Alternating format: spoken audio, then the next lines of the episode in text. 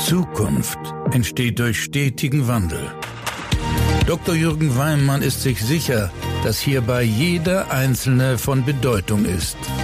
Herzlich willkommen zu einer neuen Folge von Everyone Counts, dem Podcast über Transformation mit Begeisterung.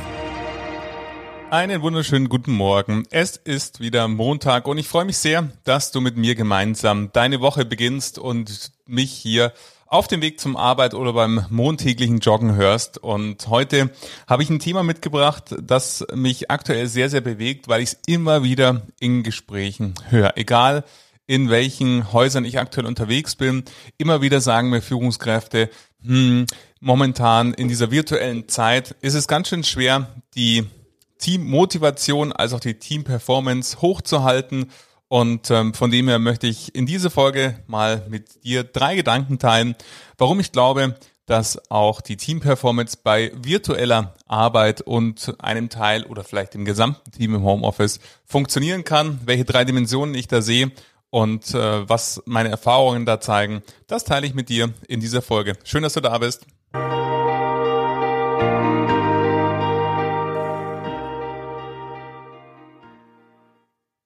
Ja, ähm, wir leben immer noch im aktuell Lockdown zum Zeitpunkt der Aufnahme dieser Folge ist es Februar 2021. Wir sind noch mitten im Corona-Zeitalter und somit ist das Thema virtuelle Arbeit, also von zu Hause aus ähm, zu arbeiten, mobile Arbeitsplätze zu haben, ähm, moderner und äh, aktueller denn je.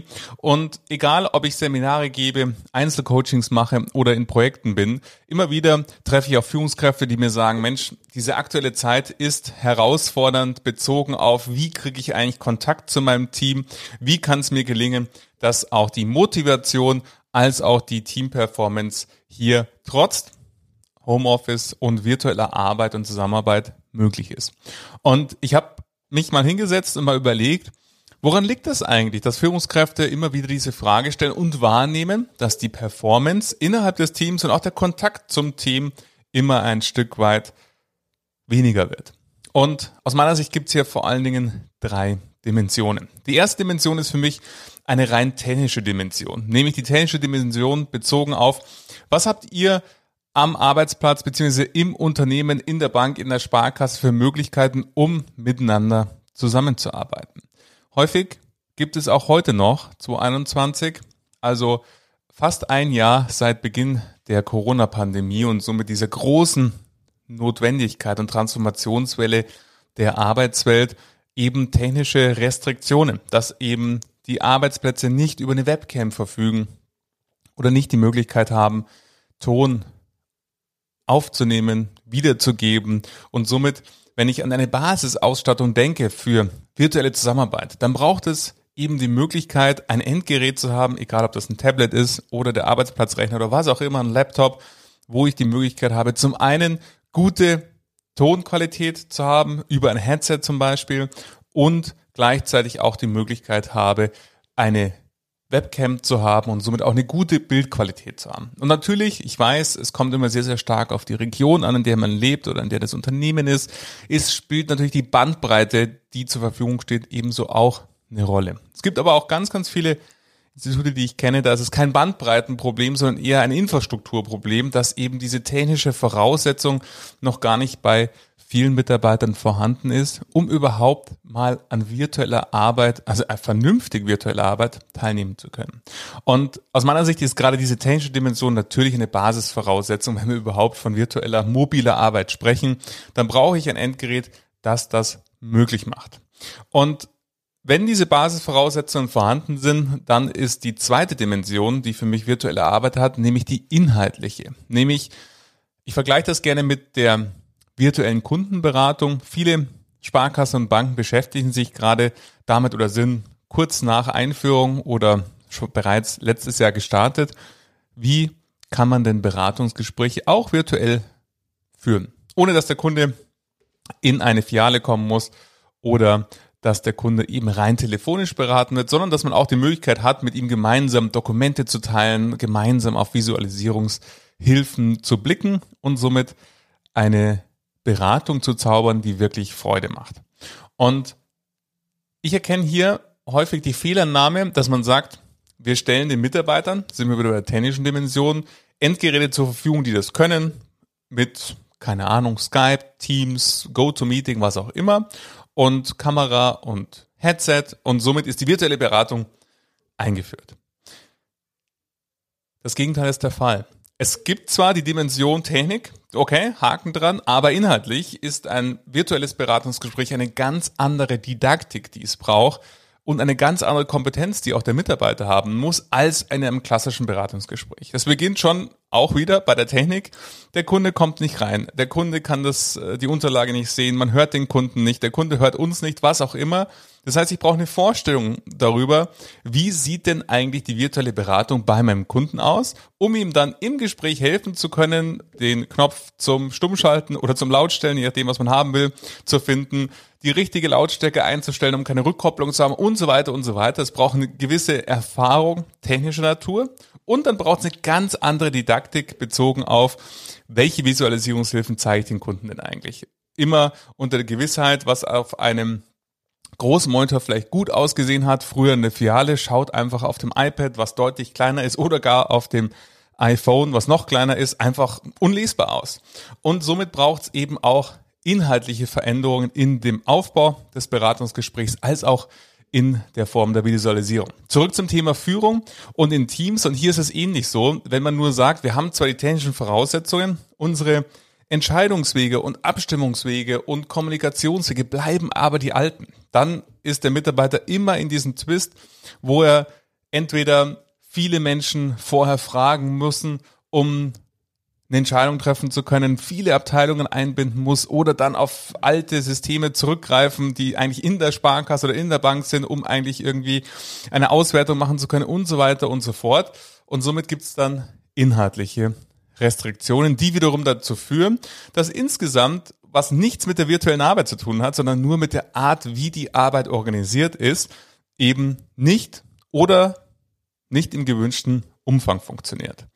Und dann gibt's die dritte und letzte Dimension, das ist die persönliche. Natürlich ist es so, dass es nicht jedem einfach eine große Freude ist, von zu Hause aus zu arbeiten. Es setzt eine ganz andere Form auch der Selbststrukturierung voraus. Vielen ist es einfach viel, viel lieber, den bewussten Abstand zum privaten Umfeld zu haben. Den Arbeitsweg, wo man sich schon mal Gedanken fassen kann. Dann das Büro, der Austausch mit Kollegen, der deutlich leichter ist, als wenn man zu Hause ist.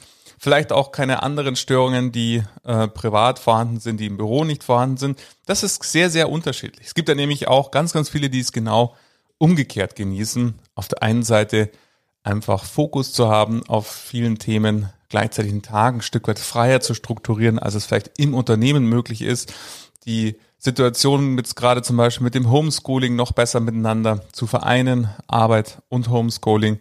Und somit gibt es natürlich auch viele, die das ganz besonders genießen. Es gibt aber eben auch andere. Das heißt, als Führungskraft natürlich immer auch zu sehen, wie kann ich denn meine Menschen unterstützen, dass sie die bestmöglichen Rahmenbedingungen, wir haben Technik gehört, wir haben den Inhalt, wie ist die Arbeit eigentlich strukturiert, haben die einzelnen Menschen denn wirklich die Freiheit, und da wäre es für mich immer bei der inhaltlichen Dimension die Denkrichtung, so viel Freiheiten, Entscheidungsbefugnisse wie nur möglich, also eine sehr, sehr dezentral organisierte Art der Teamführung, um eben nicht der Flaschenhals zu sein als Führungskraft und eben nicht permanent irgendwie Meetings haben zu müssen und Abstimmungsrunden. Die Mitarbeiter können das in den meisten aller Fällen schon sehr, sehr gut selber entscheiden.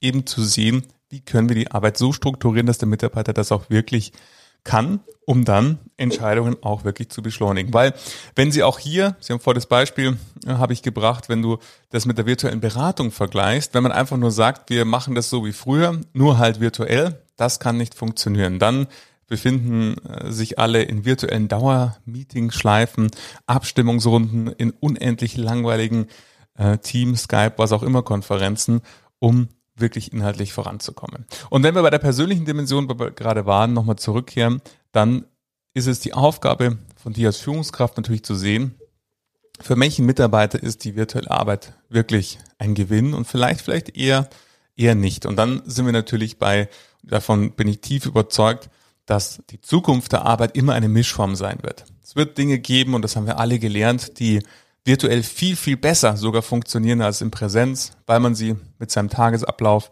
viel, viel besser organisieren kann, weil Besprechungen, Meetings viel, viel kürzer werden, als wenn man sie persönlich führt. Und wir haben genauso gemerkt, und ich glaube, jeder von uns sehnt sich schon nach ganz, ganz vielen schönen persönlichen Begegnungen, dass es eben Dinge gibt, die persönlich einfach am besten funktionieren, die sich nicht oder nur sehr, sehr schwer virtualisieren lassen, weil einfach eine Komponente, nämlich das Soziale, der Austausch, der lockere Austausch miteinander, dieses Gespür und Gefühl für die Menschen, die in einem Raum sind, dann einfach fehlt. Das kann man über Teams nicht transportieren. Und jetzt ist die Frage für dich als Vorstand, Führungskraft oder Mitarbeiter, wenn wir diese drei Dimensionen uns anschauen. Was heißt es denn für dich, dein Bereich, deine Abteilung, dein Ressort, deine Sparkasse oder deine Bank? Und ich bitte dich sehr, einfach mal selbstkritisch darauf zu sehen, haben wir A, wirklich diese technischen Voraussetzungen geschaffen, dass Mitarbeiter die bestmögliche Form der, und na, ist ja nicht immer die bestmögliche Form, eigentlich ist eine Basisvoraussetzung, dass ich eine Webcam, ein Headset und ein Endgerät habe, was das kann. Und äh, ich weiß, wie viele gerade Vorstände daran äh, intensivst arbeiten, dass das auch wirklich technisch gelingt in ihren Häusern und wie unerbittlich, unermüdlich sie daran arbeiten und auch entsprechende Zugänge und so weiter zu kommen. Aber gleichzeitig, das ist die Basisvoraussetzung. Und dann die Frage, wie ist unsere inhaltliche Arbeit gestrukturiert, bezogen auf Kommunikation, bezogen auf Abstimmung, Schnittstellen, bezogen auf Entscheidungen, passt das überhaupt zusammen? Oder haben wir nur die Arbeit, wie sie früher war, einfach virtualisiert, machen sie jetzt halt in, im Teams. Das wird schiefgehen beziehungsweise zu sinkender Teamperformance führen und vor allen Dingen zu ganz, ganz viel Zeitverschwendung. Und die persönliche Dimension, und da ist die Dimension der Mitarbeiterinnen und Mitarbeiter, die ich angesprochen habe, aber auch die persönliche Dimension. Ich kenne einige Führungskräfte, die sagen, ich will meine Mitarbeiter hier sitzen haben. Ich will die alle sehen. Ich will da auch einfach von meinem Managementstil, der vielleicht eher ähm, sehr detailverliebt ist, schnell zugreifen können und sagen, hier, was ist denn Ihre Meinung dazu, was ist Ihre Meinung dazu, weil sich eine Führungskraft vielleicht eher ist, die sich sehr, sehr treiben lässt in ihrer Art und Weise, wie sie tickt und äh, wenig strukturierte Prozesse in der Abteilung hat, dann ist es natürlich schwer, das virtuell zu machen. Also wir sehen auch, und ähm, wenn ich so zurückblicke an die Zeit vor Corona, Führungskräfte, denen es schwer gefallen ist, ihr Team zu, zu strukturieren, zu organisieren, die sind natürlich jetzt in der virtuellen äh, Arbeitswelt total verloren. Das fällt natürlich doppelt schwer. Und somit werden alte Probleme, die eigentlich früher schon da waren, nur noch größer. Und da kann ich nur dich ermutigen, sollte das bei dir der Fall sein in deinem Bereich, in deiner Abteilung, in deinem Ressort, in deinem Institut, begleite diesen Menschen, sich selber zu strukturieren, sich neu auszurichten und wenn das nicht funktioniert, dann ist es auch an der Zeit, dieses Thema Führungskräfte, haben wir die richtigen Frauen, die richtigen Männer am richtigen Ort, auch wirklich konsequent anzugehen und zu sehen, ähm, sind es die Führungskräfte, die unser Unternehmen in die Zukunft führen oder eher für einen Managementstil der Vergangenheit sprechen. Auch dann gilt es da letzten Endes zu handeln, weil die Teamperformance ist immer ein sehr, sehr komplexes Zusammenspiel von verschiedensten Komponenten. Drei habe ich jetzt dir vorgestellt aber vor allen Dingen natürlich auch eben diese persönliche Komponente, was tut die Führungskraft. Und jetzt habe ich ja am Anfang gesagt, auch immer die Frage, ja, wie komme ich denn in Kommunikation mit dem Team? Und da komme ich zu den Fähigkeiten der Führungskraft, nämlich Kreativität. Wertschätzung geht auch virtuell. Es ist einfach eine andere Form der Organisation. Ich kann nicht mehr einfach spontan rübergehen zu meiner Kollegin, zu meinem Kollegen und sagen, Mensch, das war doch großartig, was du letzte Woche alles hier an Wertpapierertrag zum Beispiel gerissen hast. Oder wie wunderbar du diesen Beschluss aufbereitet hast, sondern es braucht eben das aktive Sehen und dann auch organisieren und dann gibt's ganz, ganz viele tolle Möglichkeiten. Es gibt viele, viele schöne Beispiele aus der Praxis, virtuelle Feierabendbiere, die handgeschriebene Karte, die die Führungskraft einfach mal zusendet oder ins Homeoffice in eine kleine Videobotschaft, kleinen Videogruß sendet, was auch immer. Ähm, da ist der Kreativität und der Möglichkeiten keine Grenze gesetzt. Und ich glaube ganz fest daran und ich sehe ganz viele wunderbare Führungskräfte vor allen Dingen und Vorstände da draußen, die das auf eine sehr, sehr gute Art und Weise leben. Wertschätzung, wenn es vom Herzen kommt, wenn es ein Grundbedürfnis ist, das auch zu zeigen, dann findet das auch in einer virtuellen Welt die Möglichkeit, das zu tun. Man darf ein bisschen um die Ecke denken, kreativere Formate sich ausdenken, andere Formate vielleicht ausdenken, zum Fix vielleicht nicht das klassisch machen mit Maske und Plexiglasscheibe im Büro, sondern einfach vielleicht mal eine Spazierrunde machen. Das geht genauso, ist dann auch von den Hygienekonzepten absolut akzeptabel, aber es macht mit den Mitarbeitern ein ganz anderes Gefühl, als wenn man vielleicht im Büro sitzt. Und ich möchte dich dazu animieren, unabhängig davon, ob du Vorstand, Geschäftsführer, Führungskraft oder Mitarbeiterin oder Mitarbeiter einer Organisation, einer Bank, einer Sparkasse bist, überleg doch mal, wie schauen diese drei Dimensionen, Technik, Inhalt und persönliche Dimension bei uns aus? Und mach doch mal einen konstruktiven Vorschlag und teile deine Ideen mit anderen, was ihr hier tun könntet, um vielleicht in eurer Abteilung, eurem Bereich, eurem Ressort, in deiner Sparkasse, in deiner Bank hier ein Stück weit vielleicht pragmatischer vorzugehen, mehr de noch dezentraler zu werden, die Arbeit ein Stück weit anders zu sortieren, zu organisieren und dann macht virtuelle Arbeit auch richtig Freude und vor allen Dingen bringt Ergebnisse, bringt tolle Ergebnisse, oftmals sogar in einer kürzeren Zeit. Und wie gesagt, ich glaube daran, dass wir die künftige Arbeitswelt immer im Mix erleben werden aus einer Zeit, wo wir mobil von zu Hause aus arbeiten oder an einem Ort, wo es uns immer auch beliebt und gleichzeitig schöne Begegnungen, schöne wirkungsvolle Meetings, Austauschrunden gemeinsam im Büro erleben werden, Workshops. Und ähm, das ist aus meiner Sicht die Zukunft, wenn ich an Arbeit denke. Und vielleicht hast du Lust, jetzt, hier und heute am besten einen Schritt zu machen für deine Organisation, für dich, für dein Team, für dein Ressort, um das vielleicht ein Stück weit noch besser zu organisieren. Würde mich freuen, wenn ich dich da ein bisschen inspirieren konnte. Und ich freue mich sehr, dass du heute wieder eingeschalten hast und diesen Podcast hörst und freue mich sehr über dein Feedback. Welche Erfahrungen hast du gemacht mit virtueller Arbeit?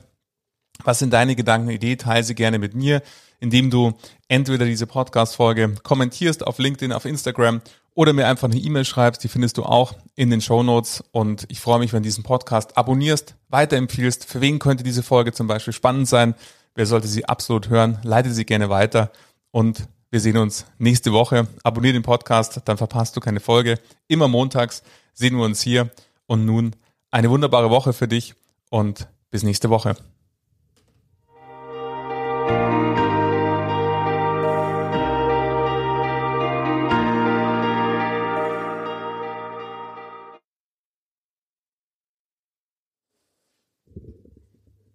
Ja, herzlich willkommen zu, ich freue mich sehr zu dem äh, heutigen Webinar.